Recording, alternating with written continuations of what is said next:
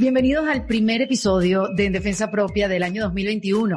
Muchos dirán, bueno, Erika, te tomaste tu tiempo y sí, me tomé mi tiempo porque el año pasado entendí la importancia es darse tiempo, sobre todo para ubicarme entre tantos cambios que he vivido últimamente, para saber dónde estoy parada, para saber a dónde quiero ir y para saber hacia dónde podemos caminar juntos en este camino de en defensa propia, que cada quien ha comenzado donde ha querido. Hay unos que han comenzado a escuchar desde el primer episodio del podcast. Hay otros que escucharon el último del año 2020 y comenzaron a escucharlo todos, pero hacia atrás.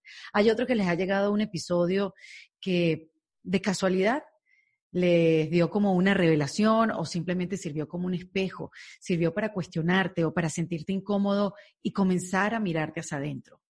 Así es el camino de la reinvención. No es lineal, pero es un camino maravilloso donde nunca se llega tarde. Así que si este es el primer episodio que ves, pues bienvenido.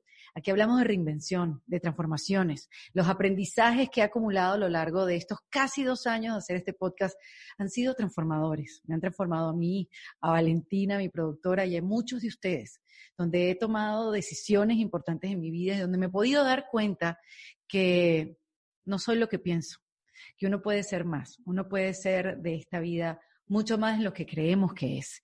Y para tener esa conversación y entender todos estos conceptos, yo quería comenzar el año 2021, así como comencé el año 2020, conversando con Alejandra Llamas. Yo quiero que esto se convierta en una tradición, poder conversar con una mujer a la cual admiro tanto, respeto tanto y que siempre está ahí para hacerme ver que la vida es buena, que la vida está a nuestro favor y que simplemente para aplicar todos esos cambios que queremos ver en nuestra vida, lo único que necesitamos es tener voluntad, Así que les dejo esta conversación con Alejandra Llamas en Defensa Propia. Bienvenida Alejandra Llamas en el primer episodio del 2021 en Defensa Propia. Feliz de estar contigo. Estamos haciendo este aniversario. Es un aniversario. Estuvimos hace un año juntas hablando de 2020, hablando de la vida, hablando de, de, bueno, de, de, muchas cosas, de cómo afrontar la vida, de la visión que tenemos sobre la vida, de cómo poder cambiarla, de tantas cosas, Alejandra. Ese episodio que hicimos tú y yo le ha cambiado y transformado la, la, vida a mucha gente. Y a mí me alegra eh, tenerte porque, bueno, ya esto vamos a hacerlo como una tradición. Todos los años vamos a comenzar conversando tú y yo para resetear el cerebro. Me parece increíble y además es un honor para mí acompañarme con toda tu gente, contigo, bañarnos de una intención linda iniciando el año. Y además comenzar el año eh, eh, sin, sin, usar el piloto automático, ¿vale? No sé si estás de acuerdo, vamos a hacer un recuento un poquito del 2020, que estuvimos muy cerca porque estuvimos haciendo un podcast in English. We eh, did. we did, my darling. Em, vivimos juntas, ¿no? Un, un buen rato el año pasado pero sin duda pues hay, hay conclusiones, hay unas sumas y restas, hay, hay bueno, algo que, que, que se queda con nosotros, aprendizajes. Así es. Del 2020, ¿no? Y yo no sé si, si es una sensación, pero quizás eh, verlo de manera positiva el año pasado quizás nos ayudó para ser unas personas un poco más conscientes, Ale. Pues mira, fíjate que yo no, no, todavía, bueno, no sé, a lo mejor me contagiaré del COVID en un momento dado, hasta el momento no me he contagiado, pero tengo muchas amigas cercanas que han pasado por el COVID y casualmente me han dicho que independientemente de la enfermedad, de la parte física, la parte emocional, el nivel de introspección que han tenido en el proceso de la enfermedad ha sido muy intenso. Eh, conozco tres personas muy cercanas a mí que me han dicho, esto llegó a, partirme, a, ser muy honesta conmigo, a ver las cosas como en una lupa, en, voz fuerte, como ya no eh, mentirme. Y se me hace muy interesante esto, que, el virus de alguna manera esté abriendo esto. Y no sé si es el conjunto de, eh, pues, mucho del encierro que hemos tenido, una interrupción de muchos hábitos y llega esta enfermedad y creo que nos está pidiendo esta palabra tan importante, ¿no? Honestidad.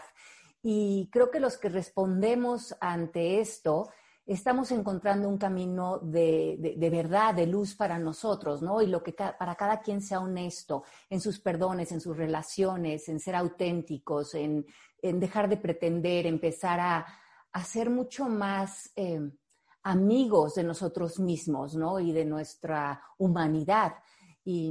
Y, creo que eso es la invitación de este, de este espacio de vida que estamos viviendo.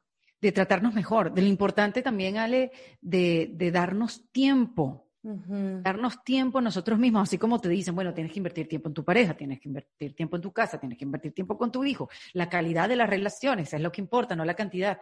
Y uno de mis aprendizajes o de, mis asombros del año pasado es que yo no, no, no tenía calidad de tiempo conmigo misma.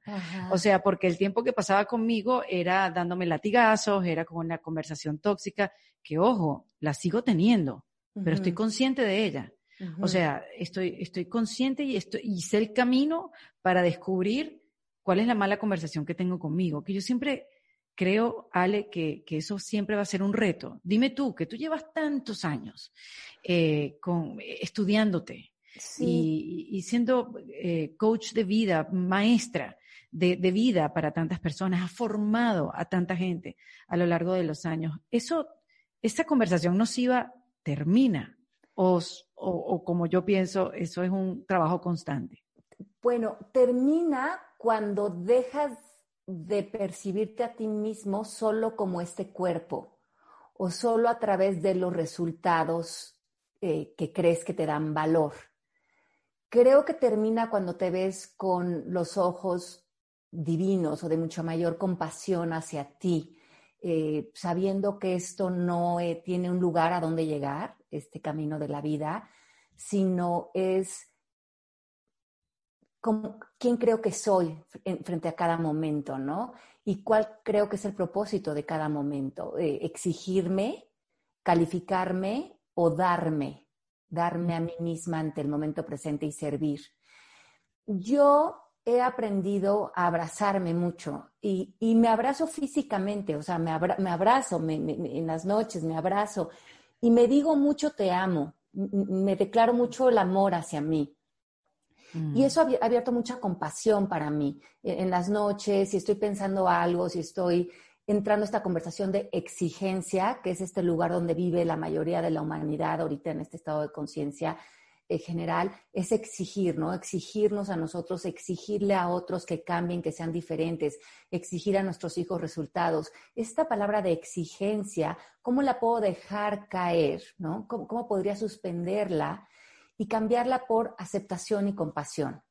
Mm. Cuando caigo en exigencia, digo, estoy exigiendo, estoy exigiendo al medio ambiente, estoy exigiendo al entorno que no sea como es, estoy exigiendo, y este es un lugar eh, donde hay muy poca, eh, muy poco poder, no hay transformación, es como entrar y pegarte en la, frente con la pared, como se siente cuando nos estamos eh, dando a nosotros mismos de, latigazos y de, y de críticas. Entonces, creo que eh, empezar a, abrazarnos físicamente manda un mensaje importante al cuerpo y decir te amo, te aprecio, ¿no? veo, veo lo, que siempre estás em, queriendo hacer lo mejor posible. Veo, aunque a veces las cosas no salen o, no están como que sean, no sé si, si deberían de haber salido así, tampoco lo sé. Como salieron es como salieron y eh, dejar el trabajo hecho, dejar las relaciones vividas, dejar todo donde está. ¿Cómo sé que ahí es donde tienen que estar? Porque ahí están. Entonces, dejar de pelear con la realidad, ¿no? ¿Y, cómo sé que las cosas están donde deben estar en ese momento? O sea, a ver, Ale, ¿qué, qué, puede validar todas estas sensaciones, todas estas emociones? Porque fíjate, yo sí me estoy dando el tiempo, eh, en un mundo donde no hay tiempo, eh, pero ¿cómo lo sé distinguir entre ese tiempo eh, compasivo y comprensivo hacia mí misma a ese tiempo cómplice de procrastinar y eh, decir, no, este tiempo yo me lo merezco porque este tiempo es el que necesito y, de repente, mira, ¿no? Hay, hay, que activarse también, ¿no? O sea... Es que yo creo que no están peleados uno con la otra. Mm. Por ejemplo, un tiempo muy importante que yo me doy, por ejemplo, es la escritura de mis libros y al mismo tiempo es productivo. Pero es un tiempo muy para mí, es cuando entro yo en, este espacio de que me bañen las palabras, que sea un bálsamo, un espacio para mí. Me retraigo mucho de la gente que está alrededor de mí cuando estoy escribiendo, pero también acaba teniendo un resultado productivo. no creo que esté peleada una cosa con la otra. Yo creo que aquí el, la palabra mágica es la intención. Cuando tu intención está de la mano de tu bienestar, probablemente ese bienestar también se va a volver algo productivo en tu vida. Y la intención, ¿no? O sea, cómo uno, cómo uno la plantea. ¿Cuál es mi intención? Darme tiempo, ser productivo, quererme, ser buena conmigo para ser buena con los demás. Exacto. Y entonces cuando tienes claro eso, a lo mejor dices, quiero, eh, mi intención es vivir una vida de la mano de mi autenticidad, vamos a decir. ¿Qué sería auténtico para mí? Y ahí sacas el sí y el no. Esas son tus palabras mágicas. Cuando tú tienes clara tu intención, hay cosas a la vida que les vas a decir que no y, no le tienes que dar explicaciones a la vida a las personas.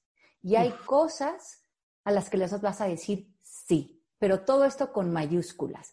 Cuando empiezas a ser auténtica, cuando empiezas a honrarte, tus sís y tus nos son lo que crea este gran diseño de vida. Y si la gente te reclama, pero, pero ¿por qué no? Pero esto, pero lo otro, pero dame, pero no. Cuando te doy un sí a ti fuera de la autenticidad, es un no para mí, donde yo ya estoy dando desde un lugar de exigencia, donde creo que te tengo que dar por caerte bien, por ser linda, por que por manipulación, porque quiero un favor de regreso. Y eso no es auténtico, eso nos lleva a un lugar de enojo, de frustración, de, pues de, de, de las relaciones. ¿Qué te hace sentir auténtica? Eh, más allá de, de, paz o calma que, que, que sientas cuando tomas una decisión. ¿Qué otra cosa te puede hacer sentir como que estoy haciendo auténtica conmigo, estoy siendo honesta conmigo primero y después con la otra persona. Bueno, yo creo que tu sí, tu no te lleva a poner límites y eso te abre mucho de tu autenticidad. No dar explicaciones. Tu sí, tu no son limpios. A mí me encanta tu mundo, Alejandra, porque es tan distinto al mío. Yo quiero estar en tu mundo. Porque yo lo único que busco o he buscado en la vida son explicaciones, entendimiento. ¿Por qué está pasando esto? A ver, déjame entenderlo. Y mente, y mente, y mente, y mente, y puramente. Yo sé que no, no, yo sé que la mente no, no tanta mente, más corazón. Pero no puedo dominarlo, o sea, se me, se me va de las manos. Ok, Mérica, pero es que la mayoría de la gente hemos creído o hemos pensado a lo largo de la vida que nuestras respuestas están en la mente. Y, cada vez que sumamos un concepto más, una idea más, un pensamiento más, nos alejamos más de la verdad. Porque la verdad con mayúsculas es muy sencilla. La verdad con mayúsculas va de la mano de aceptación, de amor, de entendimiento, de ver más allá de lo que creo que está pasando. Mira, ayer en la noche estaba yo dormida, me acabo de mudar a Colorado, pero mis hijos están en Miami. Y mi hijo está por irse a Nueva York, que está estudiando ya su, su, la universidad. Hannah, mi hija, está terminando senior year en Miami, pero ahorita está sola ya, pues está con Patricio, porque Patricio no ha ido a Nueva York porque todavía está cerrado.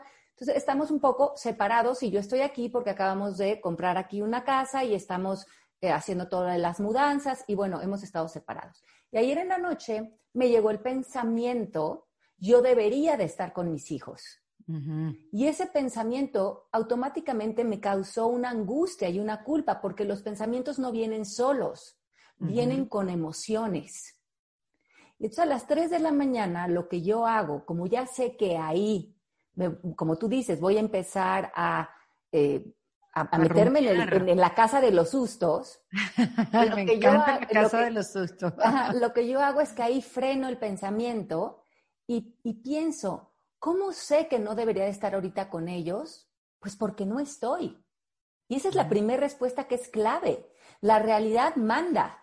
La realidad es.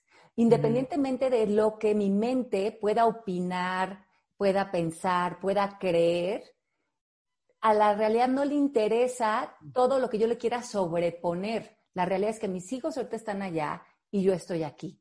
De ahí voy, ¿cuál es el pensamiento de toda esta situación que más carga emocional tiene para mí? Entonces me quedé pensando en eso y pensé, es que mis hijos no me tienen ahorita. Y pensé, ¿es cierto que no me tienen? Y ese era el que más lógica tenía para mí, eh, desde el mundo analítico. Pero pensé, no, no es cierto que no me tienen. Pues aquí estoy y hablo con ellos todos los días y están muy bien. Entonces, ¿es verdad que mis hijos me tendrían que tener ahorita físicamente?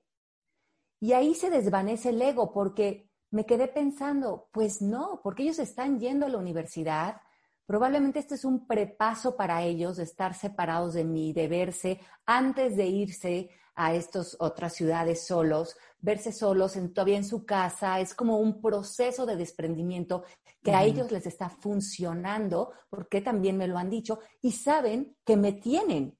Y a lo mejor esta es la manera ideal para hacer este desvanecimiento de nuestras vidas, donde ellos ya se mueven a estos otros estados y yo empiezo esta vida eh, separada de ellos, pero con ellos, siempre me tendrán. Y cuando caí en cuenta que siempre me van a tener y siempre me han tenido, me quedé dormida en paz con una sonrisa en la boca porque me di cuenta que la verdad manda y la verdad va a estar más allá de esos pensamientos de reclamo que trae el ego, ¿no? Tantas veces. Sí, hay que, hay que mm, asegurarnos día a día que no somos nuestros pensamientos. es difícil este concepto, ¿vale? Desde que yo te conocí, bueno, yo te conocí hace algunos años, pero desde que conversamos el año pasado a hoy, siento que ha pasado mucho, siento que he aprendido mucho y que mientras más aprendo y sé, sé menos, vamos a estar claros. Pero, esa es una buena noticia. Exacto. Pero sí tengo mucha más conciencia de, de de esta manera de ver la vida, de, que no soy mis pensamientos, de que he estado atrapada en mis pensamientos por mucho tiempo y, que hay un camino, hay, otro camino donde se puede tener más paz, donde se puede estar como más tranquila, más, mm, más a gusto con uno mismo, ¿no? Y es un camino de mucho más humildad, es un camino donde como ayer en la noche lo que te decía, no, yo no sé lo que es mejor para mí, yo no sé lo que es mejor para otros, porque yo no soy Dios, yo no estoy orquestando mi vida, yo soy un testigo de mi vida, de cómo se va desenvolviendo la vida para mí y cómo eh, el ego trata de hacerte sentir que tienes que ser muy importante, que tienes que estar en la primera fila de, de tus proyectos, de las personas que quieres. Y es verdad, o cuando sueltas la idea de, este, de esta importancia eh, de los pensamientos, de las creencias que te dé el ego, entonces empiezas a ver que ya la vida está ordenada, pero que mm. solamente tienes que dejar caer los pensamientos para tú ordenarte con el ritmo de la vida, ¿no? Desde vivir desde la armonía, desde la aceptación. Y, y ahí es donde, donde la vida te requiere esta voluntad, esta humildad, de darte cuenta que eres pensado, que eres respirado y que de alguna manera eres vivido, ¿no? Y que la gente viene, se va, se retira, vienen los hijos, se retiran, vienen los proyectos, se retiran y que tú puedas dejar las cosas venir e irse sin argumentos es una mayor libertad interior que lo podemos lograr, pero sabiendo que lo que opinemos, de todas maneras la vida va a seguir desenvolviéndose, ¿no? A su propio ritmo. Qué bello, Ale. De verdad que, uff, yo, eh, me liberas, me liberas de mí misma cada vez que, que converso contigo. Pero poniéndome un poco de, abogado del diablo, ¿no? O sea, claro. mira, mira todos los cambios que tuve en unos minutos me dijiste, me mudé, eh, vendí mi casa, mis hijos se van para allá, o sea, sin duda fue un año de cambios para mucha gente y, cambios que muchos pueden estar viendo negativos. Bueno, ha habido pérdida de familiares, de gente querida, gente que no te pudiste despedir, gente que no, no la pudiste ver antes de que se fuera, o sea, cambios de trabajo, de ciudad, mudanzas, eh, separaciones, uniones. O sea, eh, eh, todos, de alguna manera, en mayor o, baja escala, o menor escala, perdón, hemos vivido cambios. Em, y, es muy difícil separar la mente de tantos cambios, cómo, cómo aceptarlos de una manera consciente, no, no, no, estar peleados con la vida, con lo, con lo, que, con lo que pasó y lo, lo que desencadenó el COVID, porque lo estamos viendo desde un lugar positivo y aquí en este espacio siempre vamos a tratar de ver las cosas en positivo y no porque estamos, ¿no? Este, pero, pero la realidad, como realmente, o sea, la realidad, valga la redundancia, como tú bien lo dijiste, es la que se interpone. Y hay mucha gente que está viviendo una realidad completamente diferente. O sea, los cambios han venido así y uno todavía está como en shock, ¿no? ¿Cómo me adapto a esta cantidad de cambios? Ok. A mí me encanta porque hablando de este tema, em, hay, un gran maestro que me, que, me, gusta mucho y lo he estudiado mucho que se llama Neville Goddard, que es el maestro de la manifestación. Y para él, la primer clave para manifestar o para vivir la vida o para estar eh, frente a la vida, eh, la primera enseñanza que él nos da es que la conciencia es la única realidad. ¿Y qué quiere decir esto? que cuando tú dices, la realidad es que me divorcié, eh, me quedé sin trabajo, murió un pariente, o eh, me mudé de país, o tengo un tema económico, la mayoría de la gente pensamos que la realidad es lo que vemos en el plano físico. Pero el plano físico, muchos científicos y mucha gente eh, muy importante, David Bond, muchas grandes personas que han estudiado lo que es realmente el plano físico, nos han enseñado que el plano físico ni siquiera existe, es un vacío, es un espacio de electrones y lo que hace que lo veamos como escenas o como la realidad es nuestra percepción. Nosotros percibimos un mundo aparentemente físico, aparentemente situaciones, aparentemente el COVID, aparentemente muerte, aparentemente eh, eh, falta de dinero, aparentemente pérdidas. Soledad. Pero esa es, todo es una conversación que tiene que ver con lo que yo estoy pensando que percibo del plano físico, pero te das cuenta que lo hago a través del significado que le estoy dando a lo que creo ver. Y luego eso lo empato con lo que veo en las noticias, con la conversación colectiva, como todos nos vamos a poner un poco de acuerdo en cómo vamos a percibir esto que estamos viviendo. Si dejamos caer la percepción, que tiene mucho que ver con una conversación, como te decía, colectiva, muy hermanada, muy de pensamientos, si ya no pudiera darle ningún significado a nada de lo que está pasando en este momento, cambiaría percepción por la palabra visión.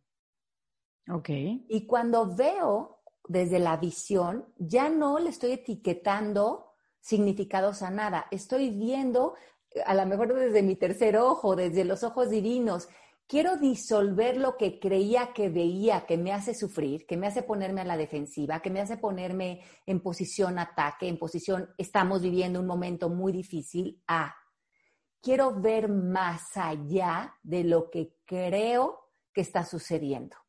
Y cuando empiezo a ver más allá, cuando empiezo a ver bendiciones ocultas, cuando empiezo a, preguntarme, pero este pariente que murió, esta persona amada que murió, ya no la puedo ver con los ojos físicos, o sea, ya no la puedo percibir a través de lo que yo creía que era esta persona, pero la puedo seguir viendo desde la visión, puedo seguir teniendo una relación con esta persona, si nada realmente se muere, se muere entre mi percepción.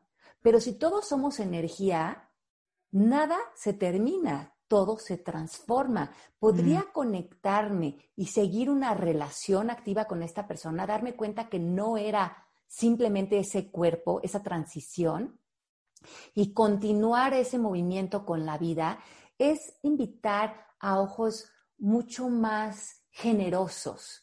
Y cuando hacemos esto, la conciencia se vuelve la única realidad y la palabra o la oración mágica es, ¿quién quiero ser frente a esto? Frente a este, esto donde terminó este trabajo, donde murió esta persona querida, donde me mudé de país, donde a lo mejor terminó esta relación, ¿puedo ser consciente de ser paz frente a esto? Pues sí, si dejo de percibir horror, temor, eh, desagrado, injusticia, si dejo caer ese punto de vista y veo con ojos mucho más amables, dejo de pensar que sé qué es lo que está pasando y me entrego a la vida, me pongo en comunión con la vida, empiezo a hacer el baile de la vida y me dejo llevar por la vida, entonces se abrirán otros caminos y lo único que tengo que preguntarme es, ¿quién quiero ser? puedo ser paz y la conciencia se vuelve la única realidad, porque mi única realidad se vuelve que soy paz.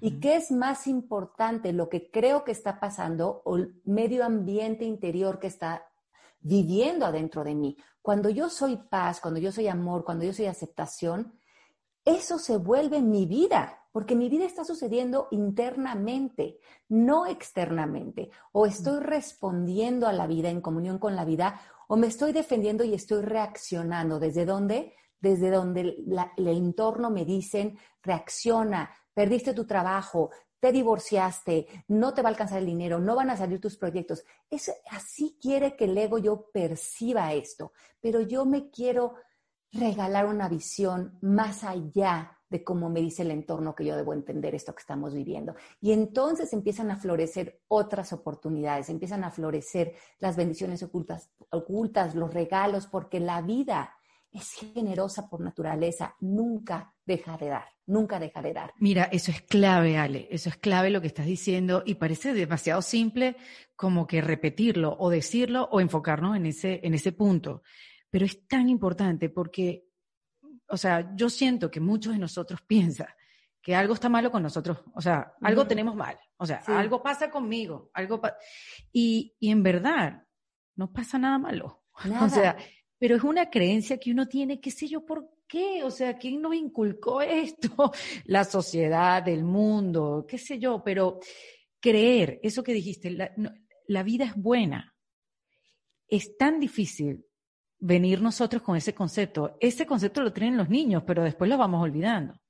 Mira, yo hace poco me, me vi, así como que me, me descubrí que, ¡ah! Te vi. ¿Para dónde vas tú? En un pensamiento que decía, la vida me está enseñando duro porque esto es lo que yo tengo que vivir, porque lo tengo que, hacer con lucha, porque esta es la vida mostrándome cómo es que se bate el cobre de verdad.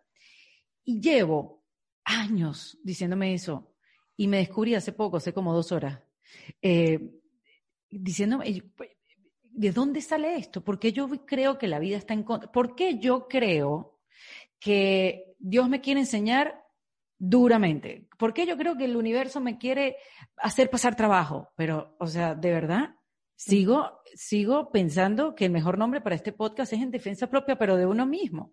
Porque son estas creencias que son tan silenciosas, Alejandra, tan invisibles, o sea, tan que, que, hay que estar todo el tiempo como un cazador de malos pensamientos dentro de tu cabeza para poderlos voltear, porque si no la vida va a ser siempre una lucha.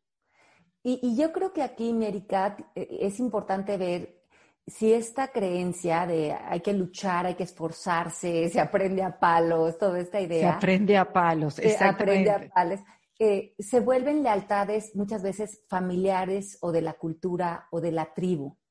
Mm. Y hay que ver ahí si, si tú no traes esta conversación un poco heredada a lo mejor de tu país, de tu cultura, de tu religión. Completamente sí, Ale. O sea, me lo estás diciendo, yo vengo de una familia de inmigrantes, salió de Cuba, se fueron a Venezuela, todo fue muy duro, lograron cosas maravillosas en Venezuela, volvieron a irse de Venezuela, se vinieron a Estados Unidos, fue muy duro, perdieron cosas en el camino y yo me he conectado con eso. Yo antes no estaba conectada con eso. Yo emigré, yo me imagino que eso me lo despertó todo. Y entonces para mí, ¿qué es emigrar? Lucha, comenzar de nuevo, perder muchas cosas, que para ganarse lo nuevo cuesta. Pero, ¿Tiene sentido, no? Ajá, claro, pero tú lo que tienes que ver ahí es que ahí es donde tú estás haciendo un eslabón con tu tribu. y, y, y en el fondo creemos que si rompemos estos eslabones, traicionaríamos a la tribu. Así es como lo vive el ego. Como que si tú empezaras a hacer una vida fácil, suave, un cambio suave, todo sin esfuerzo, a ahorrar dinero, a fluir por la vida, entonces a lo mejor lo que fueras em, adquiriendo en tu vida no tendría valor, porque parece que lo hiciste sin esfuerzo, sin lucha. A lo mejor empiezas a desconectar con la conversación de tu tribu y esta que se cree a dónde va si la vida no es tan fácil. Y cuando nos juntamos, lo que nos conecta es ese tipo de conversaciones, la que tiene queja, la que tiene eh, sacrificio, la que porque la, la conversación tiene un valor en la tribu y tú quieres pertenecer a tu tribu porque eso despierta un instinto de sobrevivencia en nosotros. Te relaciona, exacto. ¿Cómo vas a llamar por teléfono y cómo vas a decir hola, qué tal sin quejarte? Si ha sido el Y todo de maravilla, y todo me cae, mira, como en charola de plata, y no tengo mayor lucha. Es más, le voy a cambiar el nombre a mi programa en recibimiento propio. O sea, es que aquí ya nadie está en la, Entonces, pero es, eso tienes que ver que no es una conversación individual, es una conversación colectiva.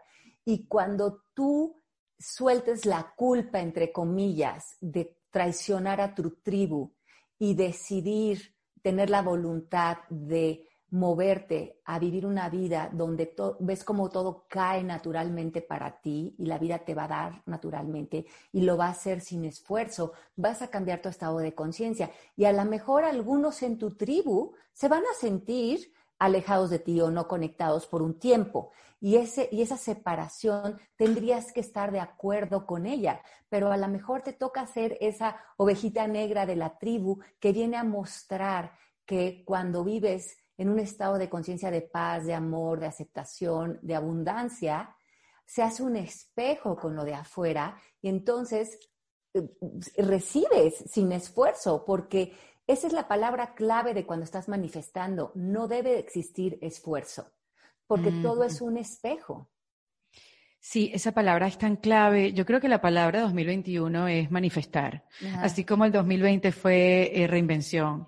Eh, es una palabra que yo escucho que se repite en todas partes y todo, ya entendemos el, concepto de manifestar la vida que queremos, manifestar la relación que quiero, manifestar el trabajo que quiero, el emprendimiento, ¿no?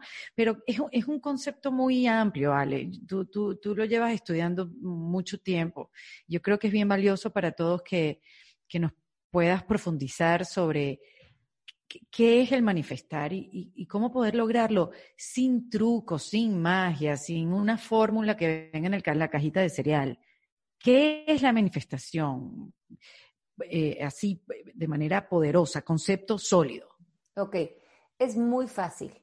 La manifestación es muy obvia. Nosotros somos la puerta, cada uno de nosotros, entre el mundo que no se ve y el plano físico. El mundo que no se ve lo creamos a través de nuestra imaginación, ¿no? Como tú creaste en defensa propia, primeramente en tu imaginación. Y después necesitó que tú fueras la puerta para que se plasmara en el plano físico. Muy bien, entendido. Eso es manifestar. Mover algo del plano que no vemos al plano que vemos y tú permitirte ser la puerta de esto. Todos los seres humanos estamos manifestando todo el tiempo, estamos moviendo cosas de donde no vemos a lo que aparentemente vemos. ¿Qué pasa?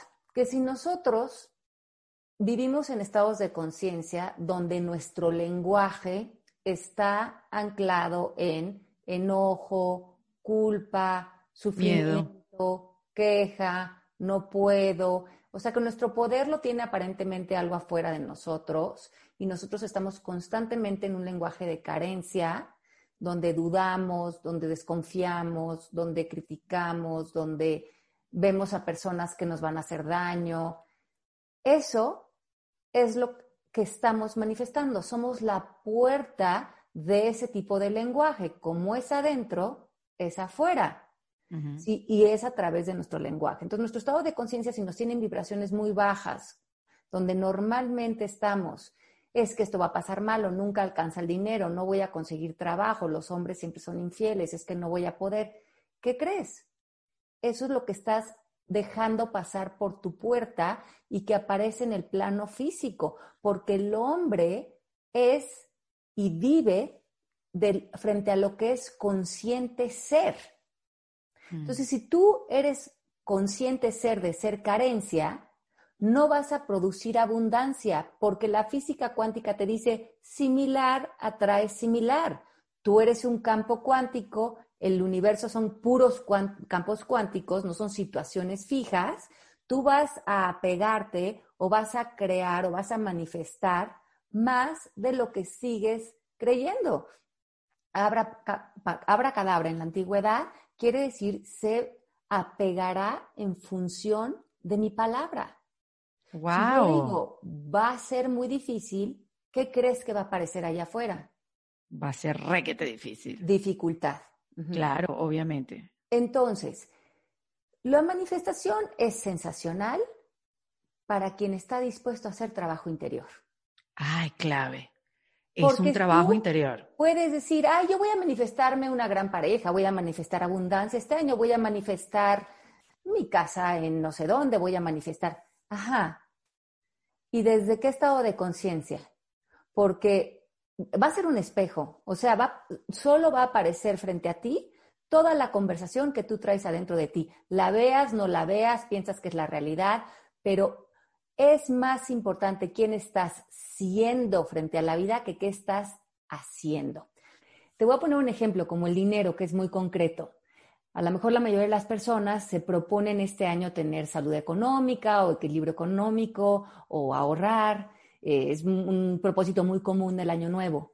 Pero lejos de preguntarse si llevan una conversación carente dentro de ellos, o si viven en estas creencias, como decías, de hay algo malo conmigo, no soy suficiente, no merezco, no soy importante, critico, juzgo y uso el dinero como parte de mi victimización, de no puedo cerrar ciclos, es que mira, nunca me alcanza, no tengo dinero. Esa es tu puerta, tu lenguaje es la puerta. por más de que tú digas, bueno, ¿qué tengo que hacer para hacerme una persona que ahorra dinero, que tiene equilibrio económico, que tiene ahorros? No tienes que hacer nada Tienes que dejar caer la conversación de carencia para moverte a una conversación de abundancia. En eso va a haber un cambio impresionante porque vas a subir tu calibraje, y que el doctor David Hawkins nos calibró durante 30 años y se dio cuenta cómo el lenguaje te subía o te bajaba en calificaciones de calibraje, te pone en un calibraje de abundancia y el exterior no tiene más que subirse y empatar a esa abundancia. Por lo tanto, ¿quién tengo que ser? ¿Qué tengo que dejar caer? ¿Qué tengo que dejar ir? Siempre es acerca de soltar algo. No, ni siquiera es un esfuerzo. ¿Qué conversación tengo que dejar eh, que, ya no exista en mi estado de conciencia? Cambiarla, Ale, cambiarla. porque también entiendo. Es, como hasta enterrar una personalidad con todas sus creencias, con todos sus miedos. Es dejar morir a quien Yo todavía estoy, la tengo respirando, sí, yo todavía la tengo ahí, no la he enterrado completa y mira que, le he echado tierra. y de ahí renacer en una nueva persona con un nuevo estado de conciencia y ahora esta nueva persona no critica, no ve falla, no ve eh, que el poder lo tiene afuera algo de ti, es consciente de que puede elegir ser paz, porque la segunda ley o, regla de, de Neville Goddard es las asunciones se materializan en hechos. ¿Qué quiere decir? Cualquier cosa que yo asumo se va a materializar en el plano físico. Entonces, si yo asumo carencia, crítica, enojo, esfuerzo, lucha, eso que estoy asumiendo, estoy utilizando mi imaginación para plasmar eso en el plano físico. Ahora, ¿qué tal si uso mi imaginación? Que nos dice Neville, la imaginación es el regalo que tenemos todos para empezar a incubar la vida que queremos. Entonces, seremos la puerta de los grandes deseos de nuestro corazón, de relaciones muy productivas, de proyectos desde mucha paz, pero porque yo estoy siendo eso, es que es un espejo. La mayoría de la gente lo que hace es veo un espejo, veo que tengo corrido el rímel y trato de limpiar el espejo. ¿Qué tengo que hacer? ¿Cómo limpio el espejo? No trates de manipular el plano físico porque el plano físico no existe. Te está mostrando tu interior, te está mostrando lo que tú estás dejando pasar a través de tu puerta por medio de tu conversación, de quién crees que eres consciente de ser. O sea, aquí es muy mm. importante darte cuenta que el mundo es cuatridimensional. Esta es la siguiente lección. No, lo que estás viendo no es la realidad. Es simplemente te está mostrando quién eres tú, qué crees acerca de ti, qué crees acerca de otros. Y, el paso número cuatro es no trates de cambiar a nadie. Ve que los otros son tus maestros, te están mostrando cosas de ti que siguen en estados de conciencia de baja vibración. Suéltalo, acéptalo, transfórmalo, déjalo ir. Si no lo tienes que entender, ríndelo al misterio de la vida, eh, regálaselo a la divinidad. No tengo que entender esta persona, no tengo que entender este comportamiento, porque cuando lo trato de entender, cuando lo trato de manipular, cuando lo trato de cambiar, otra vez recibo más de lo que no quiero. Y lo último es suelta los resultados. Ten fe, ten certeza de que desde este estado de conciencia sigue imaginando la vida que deseas, sigue imaginando abundancia, sigue imaginando tus proyectos, sigue imaginando tener una relación funcional y eso es lo que vas a manifestar.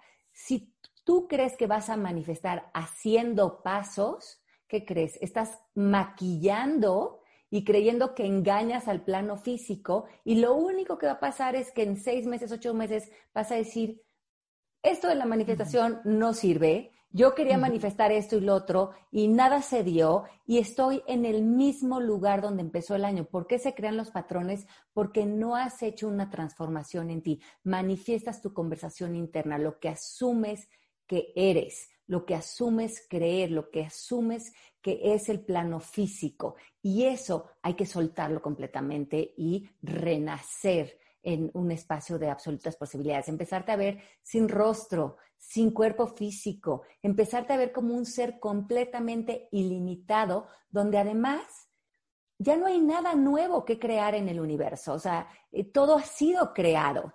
Todo está ahí para ti. No hay separación entre tú, tus relaciones, tus proyectos, tu vida. Todo está dado es que tú te abras a que todo lo que ya fue dado pueda caminar a través de ti, que tú realmente seas un canal abierto, pero lo cierran las creencias, los pensamientos, los reclamos, los, el no merezco, la insuficiencia. Eso te vuelve a enterrar en un estado de conciencia de mucha limitación y cuando lo ves afuera piensas, no, pero es que así es la realidad. No, nos perdemos la parte del espejo. Ale, tú esto, hablamos un poco de esto o de esta conciencia el año pasado. Y yo me acuerdo que yo el año pasado no entendía, pero nada, para mí era chino lo que me estaba diciendo. Como que lo que ves no es real. Yo me acuerdo que yo no entendía nada. Y ahora que lo estamos hablando, lo entiendo, no, no lo tengo, no lo practico, o sea, no lo tengo como que agarrado por, por la chiva, digamos, pero es increíble cómo uno va entendiendo esos conceptos que en algún momento pueden ser conceptos como muy etéreos, ¿no? Porque ¿cómo yo puedo confiar en algo que no veo y que solamente depende de mí, que yo crea que eso existe? ¿Entiendes? ¿Cómo, ¿Cómo yo me voy a apoyar en esta mesa si la mesa no está? O sea, yo me siento apoyada si siento el apoyo. Sí, Pero si depende de mí, además, sentir el apoyo, o sea, e, es, es realmente eh, lo que tú dijiste que fue clave hacer el trabajo. O sea, tú tienes que trabajarte a ti mismo de mil maneras. Danos unas tres maneras, Ale, de, de cómo empezar a trabajarse, ya sea con afirmaciones, terapia, eh, no sé, coaching, eh, leerse un libro, comenzar a, a, escribir. ¿Cuáles serían para ti tres principales herramientas para comenzar a ser consciente? Bueno, yo creo que tú dijiste una que es clave hace un momento, que es no creas lo que piensas.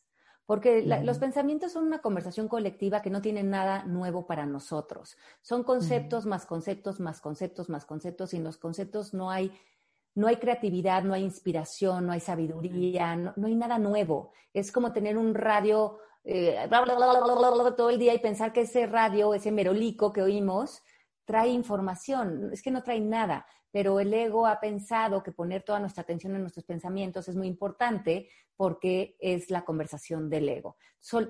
entender que podemos dejar caer los pensamientos y entonces surge de nosotros una sabiduría que siempre ha estado ahí, siempre estará para nosotros y comenzamos a conectarnos desde esta sabiduría con cualquier situación. cuando aparezca una situación donde estés reaccionando, sientas enojo, frustración, te pongas a la defensiva, pregúntate si te estás conectando con esto desde lo que crees que estás viendo o pensando, estarías en percepción, en programación, en una conversación muy, muy atada a lo que te dice el merolico que debes de creer de lo que estás viendo, o podría por un momento dejar caer esa conversación, rendirme desde la humildad y tocar ese espacio de sabiduría dentro de mí y a lo mejor lo puedo hacer, como tú bien dices, en un momento de contemplación, una caminata, si es que eh, meditar te cuesta trabajo, o si a través de una meditación, o a través de leer un libro que te caiga el 20, porque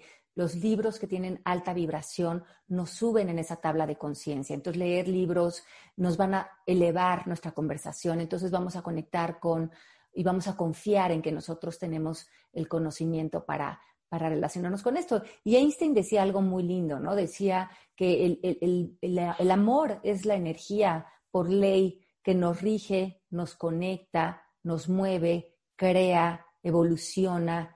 E, e, e, es una, es una, el amor es una energía productiva, pero el amor no viene solo, el amor viene con conocimiento. Mm. El amor viene cargado de información. No, no, nos abre la puerta entonces de la creatividad, de la inspiración, de cuando vives y dices, ya sé cómo relacionarme con esto. Eh, y ya lo sé desde un entendimiento más profundo porque el amor te dio la respuesta. Y, y, no tiene que ver nada con ponerte la defensiva, no tiene nada con justicia, no tiene nada que ver con esto, tiene que ver con elevarte por encima de las circunstancias a nivel conciencia, ¿no? Y cómo mantenerse en ese estado de amor. Ale, porque en la contemplación, y perdóname que te estoy haciendo, quizás sientas que es la contra, pero no, lo que quiero es como irme con, con mucho más herramientas y entendimiento y, y aplicarlo en los meses que quedan para volver a hablar contigo. Bueno, no, porque con tus libros uno se siente muy, muy cerca y con tus meditaciones y con todo lo que haces, ¿no? Pero cómo mantenerse en ese estado de amor, de productividad, de creatividad, de, de, paz, o sea, de, aceptación, porque una cosa es la caminata, otra cosa es que rico el atardecer, otra cosa es el libro y tener el tiempo, pero otra cosa es la práctica. Es el niño que no se quiere sentar a hacer el homeschooling, es que no te alcanza el tiempo para las cosas. Pues yo sé que tú me dijiste que siempre hay tiempo para todo, pero, pero llevándolo, llevándolo a, a, los problemas, problemas entre comillas, cotidianos. Como me encanta esta idea que queda muy clara, también citando al doctor David Hawkins, tiene este libro maravilloso que se llama El poder contra la fuerza. La mayoría de los seres humanos vivimos la vida utilizando nuestra fuerza. Cuando utilizamos la fuerza, usamos a nuestro cuerpo como el elemento para crear algo y lo hacemos a través de la lucha, del esfuerzo, de tratar de dominar, de los gritos, del estrés, de la exigencia, de la, frustración. Y desde ese lugar tratamos de empujar la vida con mucha fuerza. Y así hemos vivido la mayoría de los seres humanos. Pero cuando vivimos desde la fuerza, vivimos desde el ego. Vivimos creyendo que yo no tengo una participación frente a esto que estoy viviendo, por lo cual me tengo que defender o, percibo ataque, tengo que controlar, tengo que hacer algo para que esto cambie y, y obtenga los resultados que yo deseo. Todo es muy mecánico. Cuando nosotros soltamos la fuerza, porque las fuerzas, como necesita mucha energía para lograr los resultados, se va quedando el, el, elemento sin energía, porque está dejando mucho en el camino. Mm. Él dice que hay otra manera de vivir que es en estados de conciencia elevados, que es cuando vivimos en poder. el poder contra la fuerza quiere decir que cuando soltamos la fuerza, arropamos o abrazamos una energía que funciona como la gravedad, que el poder siempre lo hemos tenido y que funciona lo veamos o no lo veamos. Así como la gravedad nos tiene pegados al planeta Tierra, el poder nos tiene pegados a la vida que estamos deseando vivir. Pero la mayoría de nosotros no le damos valor a ese poder porque justamente va de la mano del amor, de la aceptación, de la valentía, de reconocer que en el silencio, en la no defensa, en no ver ataque, en ceder el paso, en no tratar de saber, hay mucho conocimiento y hay mucha introspección. Pero la mayoría de nosotros decimos, no, no, no, no, no, yo no puedo ver que ahí hay poder. Yo me tengo que defender, yo tengo que reaccionar, yo tengo que hacer algo para cambiar esta situación. Entonces regresamos a la fuerza, regresamos al ego. Y ahí es cuando yo creo que a través de mis cinco sentidos estoy viéndome productivo ante una situación, pero no me doy cuenta que ahí no hay productividad, hay repetición de patrones, hay verme débil a mí mismo. Pero cuando yo me siento en mi poder, como grandes maestros lo han hecho, como Mandela, Gandhi, Martin Luther King, entendieron que el poder de su presencia y el poder de su estado de conciencia, sin hablar, sin esfuerzo, transformaba todo, porque cuando tú cambias, todo cambia porque cambia el espejo que estás haciendo con el exterior. Cuando tú cambias la idea de que hay valor en esforzarse, en vivir desde la fuerza y te das cuenta de que tu presencia acomoda el exterior, entonces empiezas a practicar esto, pero si tú no ves poder ahí, no le vas a dar un valor a empezar a cultivar este estado de presencia frente a la vida. Hay que quererse mucho. Hay que quererse mucho y hay que conectarse con las leyes universales. ¿Como cuáles? Como la de la gravedad, como saber que este poder y esta presencia es la ley. Eso existe, no es algo que yo estoy inventando, es algo que está ahí para nosotros, pero la mayoría de nosotros como no lo vemos, decimos, no, él está hablando de pura tontería, como cuando eh, hablas de la gravedad, si, nadie te ha explicado que es una ley universal, tú dirías, no, no, no, eso, yo, yo camino por la Tierra y ya está. No, no sabes que mm. hay leyes operando dentro de ti, ¿no? Sí, entiendo perfectamente. El amor propio es otro de los temas que creo que eh, es importante, lo acabas de mencionar. O sea, nada más que tener conciencia de lo valioso que eres, nada más con tu presencia. Eso es un trabajo que también hay que hacer. O sea, no importa, que creo que también fue el reto mm, mío del año pasado, no importa todo lo que sepas, sino lo importante es aplicarlo en tu vida, ponerlo en práctica. De nada vale leerte en tantos libros, de nada vale saber tantas herramientas si no las estás aplicando. Así es. Bueno, yo creo que el amor propio en realidad no existe. Eh, oh. No, yo creo que el amor, el amor no me esperaba esta, Alejandra Llamas. ¿Eh? No me esperaba esta, no me esperaba esta. A ver, ¿por qué? Porque el amor está dado. O sea, la relación contigo mm. nunca ha cambiado. Siempre ha estado ahí desde el día que naciste hasta este momento. Lo único que mm. pudo haber cambiado es lo que piensas o el concepto que tienes acerca de ti.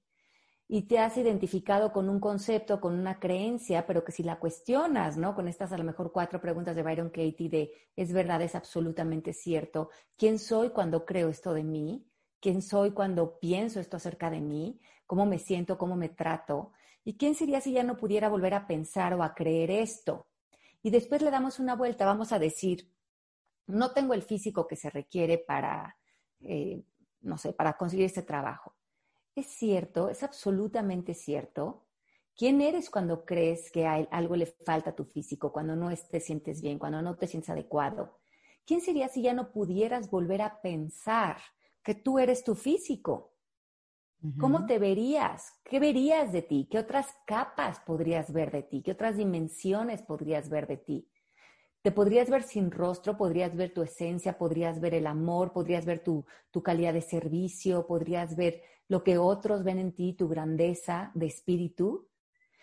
Y ahí podríamos hacer unas vueltas como eh, no tengo el físico que se requiere o no tengo las capacidades que se requieren a sí tengo el físico que se requiere o sí tengo las capacidades que se requieren y empezar a mover la, óptica o la atención a otras, a tus cualidades, a tus, a, la persona completa que ya eres, porque todos somos seres completos. creo que el amor está dado, el amor para, de cada uno de nosotros está dado. Lo que ha cambiado es la atención. Tengo puesta la atención en lo que ya sé que soy o tengo puesta la atención en un concepto que he creado de mí y a través de este concepto me califico, me juzgo, me comparo, pero ese concepto nunca será una verdad absoluta, siempre será simplemente un concepto. Y queda muy claro el día que me muera, porque el día que me muera, que se queden todos los conceptos evaporados en ningún lugar, ¿qué, te llevas al otro lado? Nada de lo que creíste ser es real. Entonces, ¿qué, desaparece cualquier idea que puedas tener de ti en el plano físico, ¿no?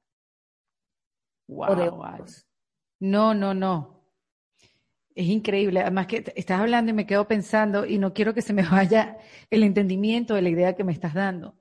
Porque es verdad, perdemos mucho tiempo en lo que pensamos y nos damos y nos damos cosas que no son realmente útiles a nosotros mismos. Sí. Le damos más paciencia, le damos más entendimiento y le damos más amor a todos los demás y no a nosotros, simplemente por la visión que tenemos de nosotros mismos. Pero porque además mucho esto, sí. Pensar, ajá, Ale, cuando te vayas a morir eso, ¿qué queda? Porque cuando te vayas a morir, va a quedar muy claro qué es verdad y qué es falso.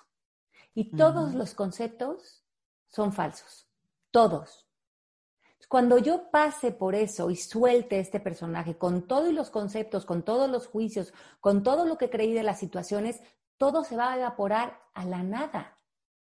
Entonces, mm. ¿qué va a quedar de mí? ¿Qué, va a trascender a, la siguiente fase, digamos? El amor, mi esencia. Y todo lo demás va a quedar como un sueño.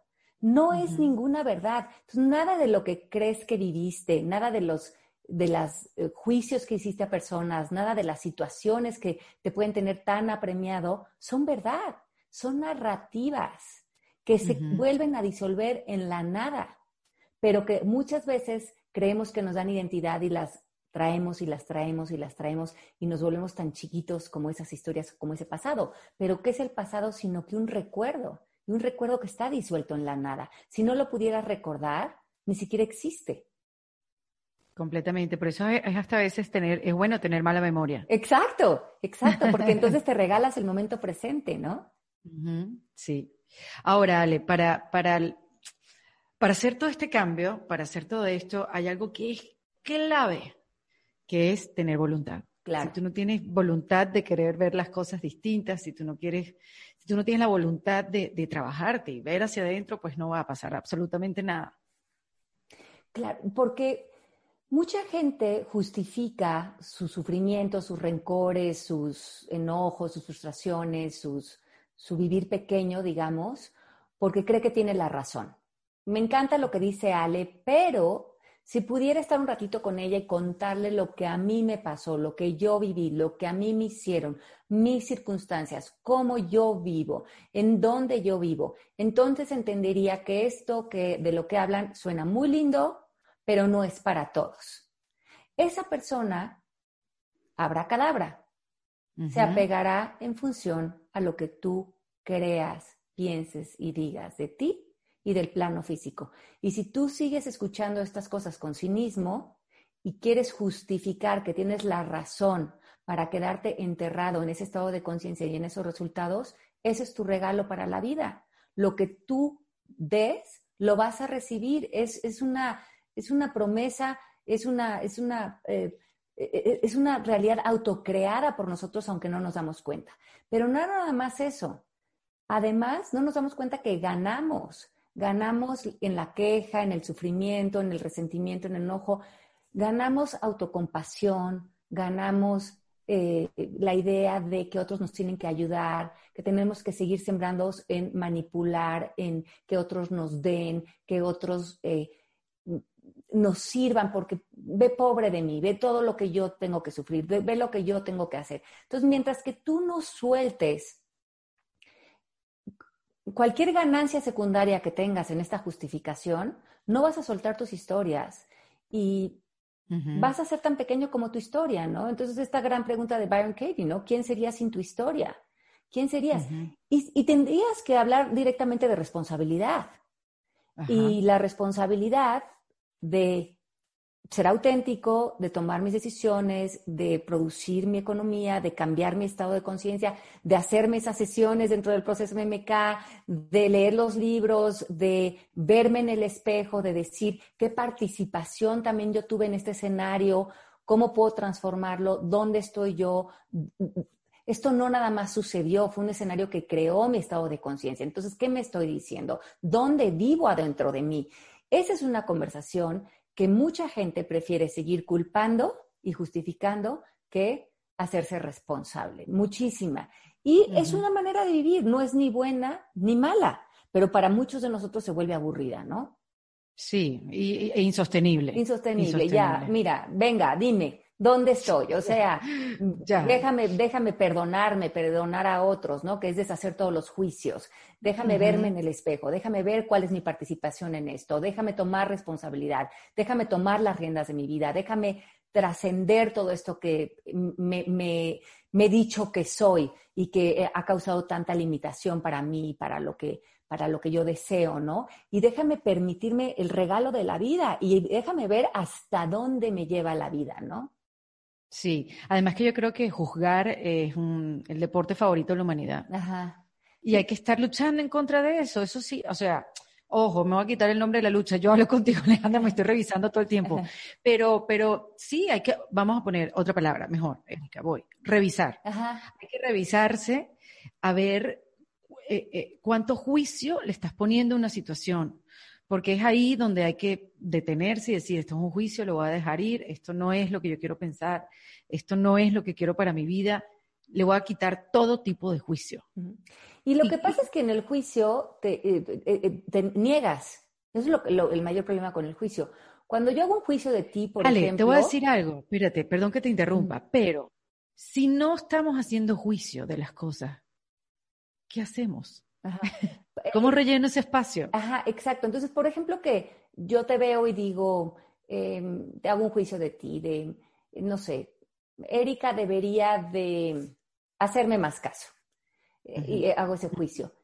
Eh, si yo me quedo ahí y empiezo a crear esa idea de ti, ¿no? De cuando te veo pienso, cómo no me haces caso, lo que más quiero es tener la razón. Entonces no voy a ver todas las veces que sí me haces caso. Voy a ver, te voy a meter en una caja y solamente voy a ver todas las veces que no, no me haces caso porque eh, no hay nada más adictivo para el ser humano que querer tener la razón. Y cuando a alguien le pongo juicios y le pongo etiquetas, solo veo eso y no veo todo lo que contradice mis eh, otras evidencias, ¿no? Pero eso lo que hace es que a mí me pone en negación porque proyecté algo que necesariamente tenía que ver conmigo en ti. Entonces, ¿qué hago con eso? Me lo regreso. Yo no me hago caso. Ya. ¿Cuántas veces yo no me he hecho caso? Pues mira, hoy en la mañana no me hice caso en tomarme ese juguito que me quería hacer, o no me hice caso al decirme o aceptar que me, me amo y me quiero y me abrazo, ¿no? O no me estoy haciendo caso en ponerme horarios para este proyecto que tengo tantas ganas de llevar a cabo o no me he hecho caso en poner límites en esta relación. cuando dejo de verlo en ti y me lo regreso, me abres la introspección, me, me dejas ver cómo eso eh, eh, iba a ser muy superficial si simplemente se quedaba como un juicio, porque es que es mío, todo es mío. No, cada vez que yo veo a alguien, lo único que hago es pegarle toda mi conversación interna. No puedo ver a nadie objetivamente, no te puedo ver a ti objetivamente, mi Erika. Nunca podré. Entonces, lo que más podré hacer para acercarme a ti es ser curiosa. Eso es lo que quería que me dijeras. ¿Con qué ocupo ese espacio? Con curiosidad. Con curiosidad. Entonces, ya, ya vi que si me quedaba nada más viendo, Erika no me hace caso, yo no me hago caso, en qué áreas de mi vida y empiezo a escribir. Entonces, todo esto en vez de negarlo, lo expando a información. Y ahora, con Erika. ¿Cómo está Erika? ¿Qué está viviendo? ¿Cómo yo le hago caso a Erika? Esa es otra vuelta increíble. Ah, muy bien. ¿Cómo yo me conecto con ella? ¿Le estaré haciendo caso yo a ella cuando yo nada más le estoy exigiendo a ella? y nada más estoy en mis necesidades, en lo que creo necesitar de ella, en vez de en conectar con ella, en verla como un humano. Oye, te hago caso, ¿qué necesitas de mí? ¿Cómo estás? ¿Qué estás viviendo?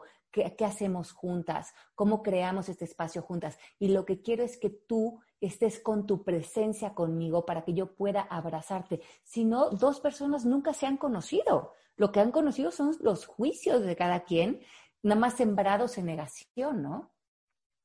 Wow, qué duro eso. Nos hemos conocido los juicios de cada quien sembrados en negación. Así es.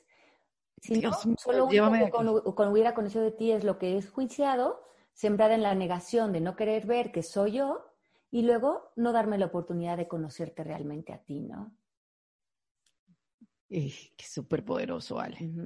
Hay gente que ha pasado la vida entera sin haber conocido a su pareja de 30 años. Porque solamente se relacionó con su cuento, con sus juicios, con lo que yo creía que tú eras. Pero nunca me moví de una caja de juicios a humanizar, a la curiosidad, a decir dónde estás hoy, qué vives, qué miedos tienes, cómo te apoyo, cómo participo contigo, cómo me conecto, qué, ¿Qué estás viviendo? ¿Qué, qué, cuáles son los deseos de tu corazón? Eso, diario, con nuestra pareja, con nuestros hijos. Te quiero conocer hoy. No quiero seguir reforzando la idea que creo que eres tú, ¿no? Porque ese es un mundo de mucha soledad, ¿no? Y equivocado completamente. Sí, sí, totalmente del ego, ¿no? Sí. Entonces la gente se espera porque decimos, es que no me conoces, veme, escúchame, no creas que ya sabes quién soy, ¿no? Porque esa es una idea donde hay reclamos, donde hay, donde hay crítica, donde hay exigencia, donde hay lo que tú esperas que yo sea y donde hay amor ahí, ¿no? No hay, por supuesto.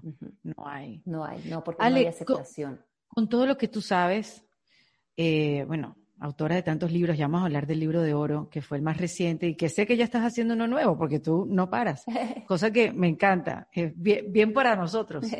Eh, ¿Con qué luchas de ti misma todos los días? Con todo lo que ya sabes.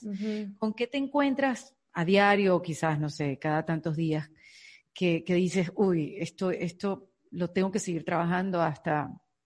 Me da curiosidad con alguien que sepa tanto, o de repente no a ver. O de repente no hay lucha. Mm, hay muchos temas que tengo ya muy trabajados, en muchas sesiones, mucha liberación.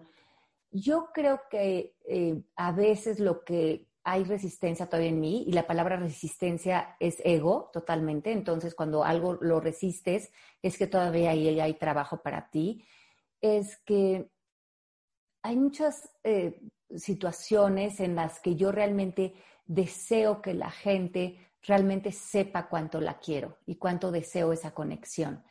Y mm, a veces me mm, mm, siento que cuando las personas se alejan de mí o se separan de mí por alguna situación, a lo mejor en este caso con mis hijos o, ciertos familiares, que por alguna razón no están coincidiendo con mi manera de vivir o con mi manera de ser y prefieren separarse, Em, a veces me resisto a, a permitir esa separación. ¿Por qué? Porque quisiera el amor en vez de la separación, quisiera yo la conexión.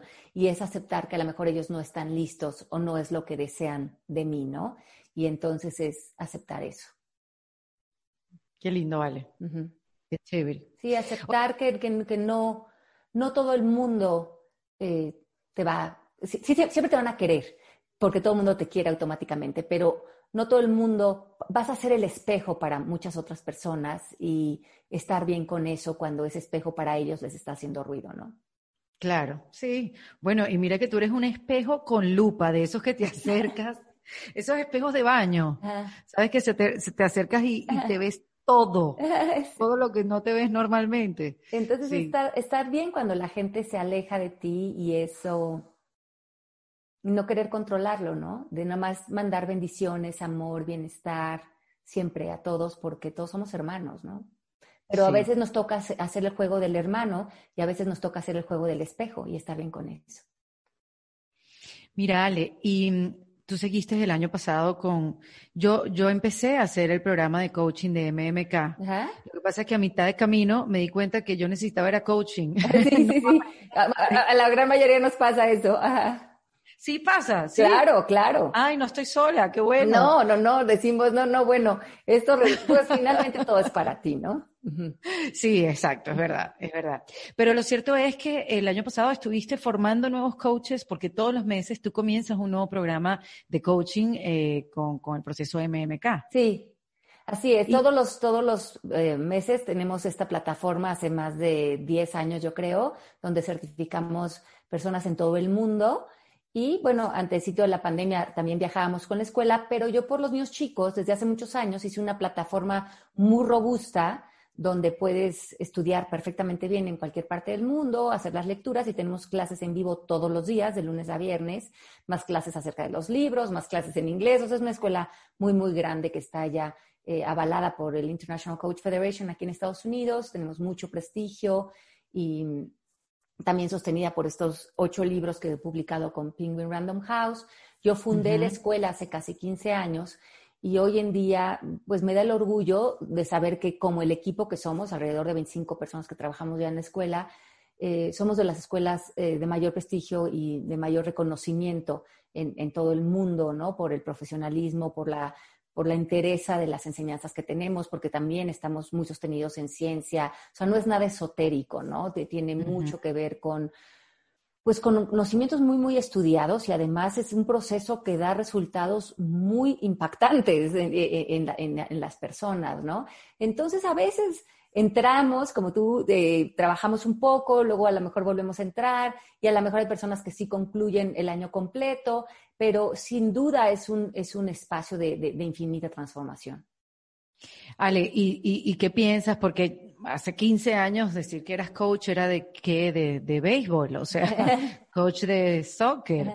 Eh, y hoy en día es todo lo contrario. Hoy en día hay como una sobre población de coaches. ¿Cuál es tu opinión? Bueno, yo me he quitado un poco eh, la palabra coaching, o sea, lo, he sacado un poco de, mi material y de, y de la escuela, por eso se llama el proceso MMK, porque muchas de las enseñanzas de que hacemos de conciencia y de nivel más profundo, los maestros ni siquiera son coaches, a veces, algunos son doctores, otros son científicos. Entonces, hoy en día es un proceso que conlleva muchas mentes, lleva biología cognitiva, lleva filosofía, entonces...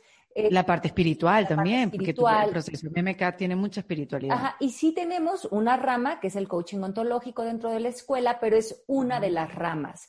Por eso es que ahora es el proceso MMK y yo en sí no, no, no me he puesto el título de coach eh, para nada. Creo que más bien soy, si, si, si me tuviera que poner un título sería de alumna. ¿No? Se, se, aprendiz. Eh, y, aprendo con quien se acerca a aprender conmigo, ¿no? E, eso es todo. Eh, las enseñanzas son herramientas, apuntan a la propia mente de cada persona. todas estas herramientas han apuntado a la mía y me han ayudado a esta gran liberación que hoy en día era mi mayor intención, pero cuando tú te acercas, todo MMK apunta a ti, a tu propia mente y a tu propia liberación. Entonces, eh, yo no tengo nada que enseñar, o sea, yo, yo, no tengo nada que, enseñar porque eso me acortonaría, ¿me entiendes? Porque cada quien aprende con su propio espejo y con su propia vida. Ese es, ese es tu maestro, ¿no? Y, cada enseñanza es para ti. Sí. Lo tengo súper, súper claro, Ale. Claro. Y, y, por supuesto que yo volveré a, intentar el proceso MMK. Sí, sí, sí, pues es un camino, es una manera de vivir, entonces no hay ni siquiera a dónde llegar, ¿no? Y yo mm, te invito a que si, si, si te vas a poner como alumna, también utilices la palabra herramienta, porque como decía Valentina, que es productora de este espacio, de este de serio espacio, es que tú eres en sí una herramienta. porque aquí hemos hablado de, de, de, muchísimas herramientas que tenemos a nuestro favor para ser más conscientes cada día, llevar lo inconsciente a lo consciente. Pero tú en sí eres una herramienta, con tus libros, con tu conocimiento, con esta conversación tan poderosa. Entonces, de repente eres una alumna a veces y a veces también eres una buena herramienta. Exacto. Y finalmente las herramientas lo que hacen es moverte como de una isla, a lo mejor yo hablo de la isla de la inconsciencia, como tú dices, y te subes en, la en un barquito, y el barquito son estas herramientas que te llevan a la otra isla, que es la isla de la conciencia, pero cuando llegas a la isla de la conciencia, el barquito o la herramienta ya no la necesitas, no hace sentido, porque simplemente te llevó de un lugar a otro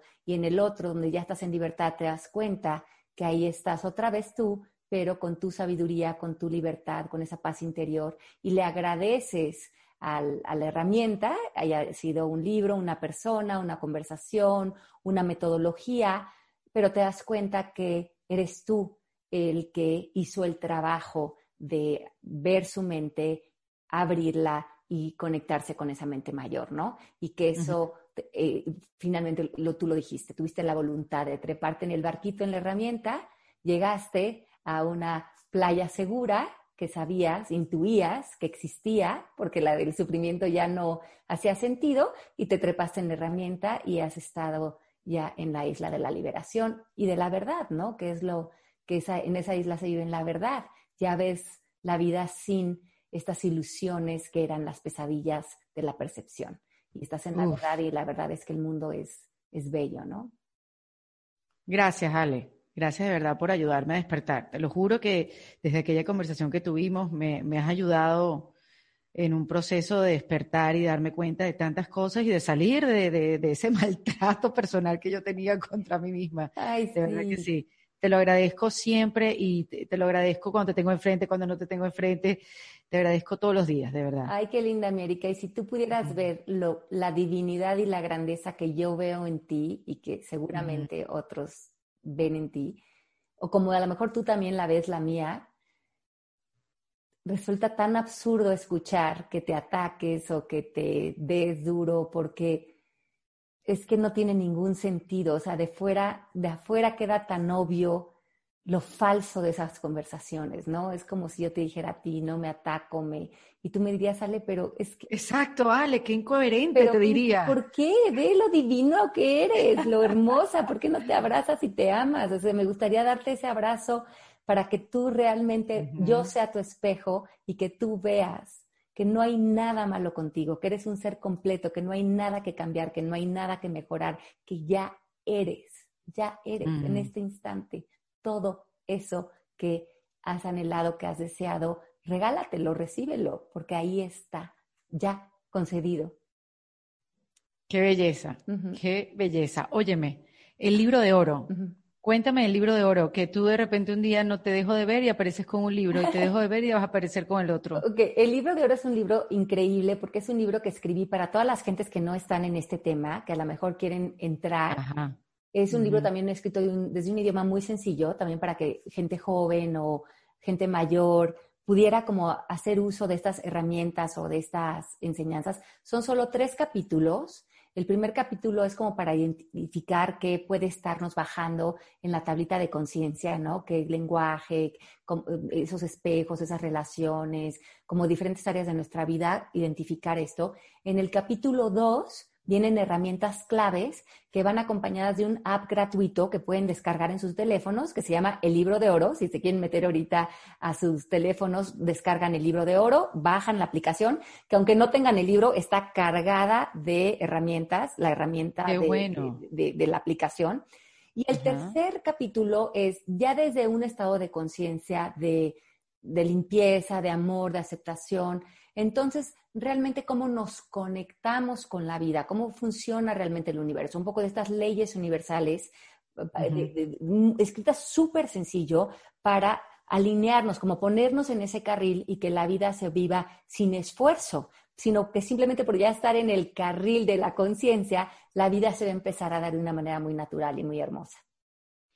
Bueno, ya lo saben, libro de oro. También tenemos el, el, reset que vas a hacer en el mes de febrero. Sí, vamos a hacer un reset el mes de febrero. Eh, me va a encantar que, se, que nos acompañen a todas las personas que están en tu comunidad. Se pueden meter el primer día completamente gratis. Eh, va a ser del 2 al 25 de febrero, o sea que el 22 pueden estar con nosotros unas horas para que ver un poco de qué se trata, cómo es la información. Tú ya conoces un poco la información de la escuela. Vamos a hacer también ahí una dinámica de una sesión del proceso MMK.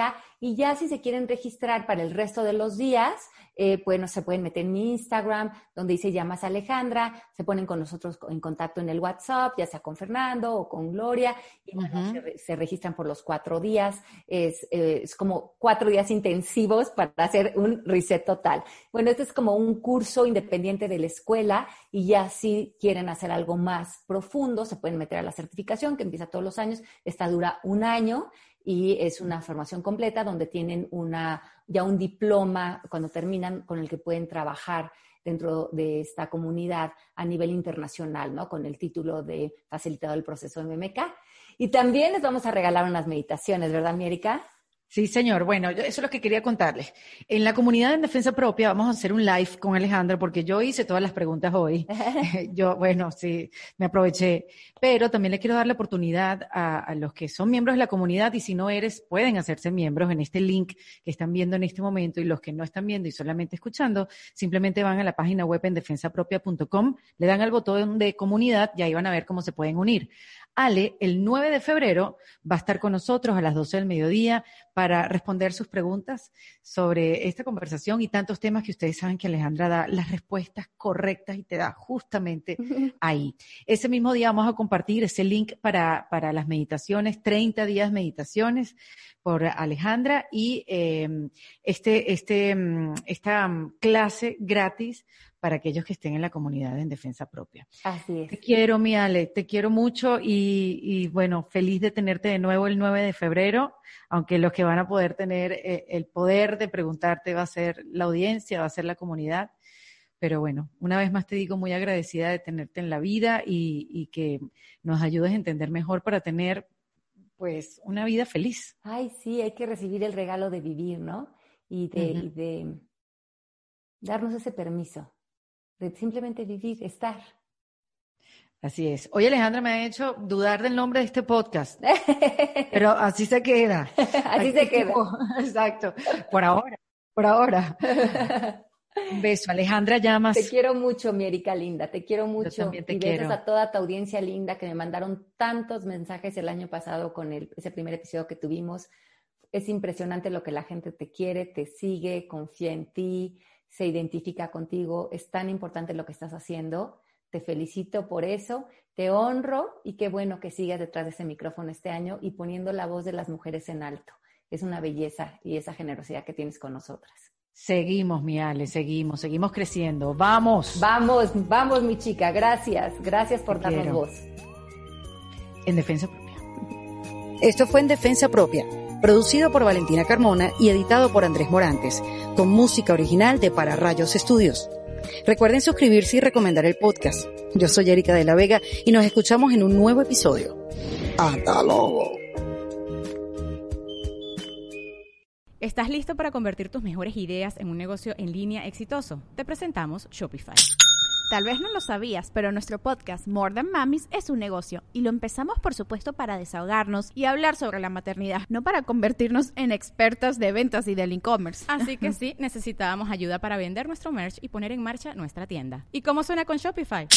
Llegó otra venta. Shopify es la plataforma de comercio que está revolucionando millones de negocios en todo el mundo. Ya seas un emprendedor desde tu casa o desde donde sea, Shopify es la única herramienta que necesitas para iniciar, administrar y hacer crecer tu negocio sin dificultades. Con Shopify puedo gestionar pedidos, envíos y pagos desde cualquier lugar, brindándote toda la información y estadísticas de tus ventas al detalle. Regístrate para un periodo de prueba con tan solo un dólar al mes en shopify.com barra sonoro, todo en minúsculas. Ve a shopify.com barra sonoro para llevar tu negocio al siguiente nivel. Shopify.com barra sonoro.